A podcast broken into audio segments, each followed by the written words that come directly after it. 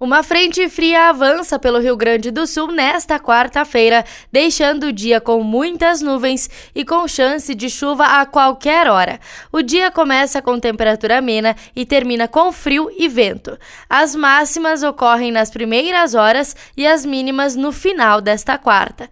A Metsul alertou para o risco de temporais, de queda de granizo e de vendavais. O deslocamento muito rápido da frente e o fato de preceder uma massa de ar frio de maior intensidade acentuam o risco de vento forte.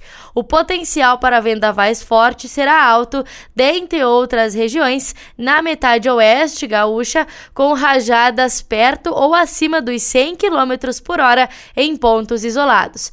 Os maiores volumes de chuva também devem ser registrados nessa região, que poderá receber acumulados entre 30 e 50 milímetros. Já em pontos do leste, as precipitações poderão somar apenas 10 a 30 milímetros.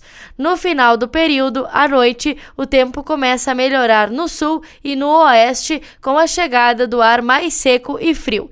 Em Porto Alegre, as temperaturas variam entre 13 e 22 graus. Já na Serra Gaúcha, é entre 6 e 21 com alerta para tempestade. Da central de conteúdo do Grupo RS com repórter Paula Bruneto.